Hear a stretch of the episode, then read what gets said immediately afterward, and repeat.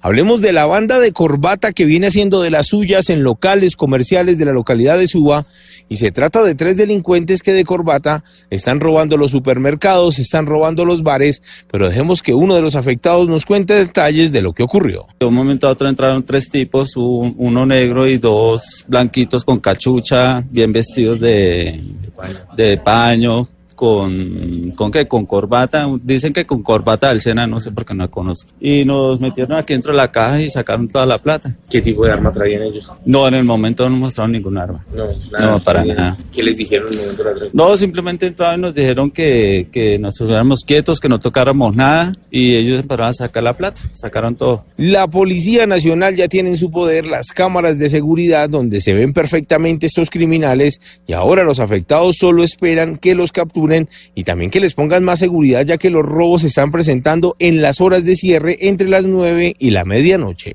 Edward Porras, Blue Radio.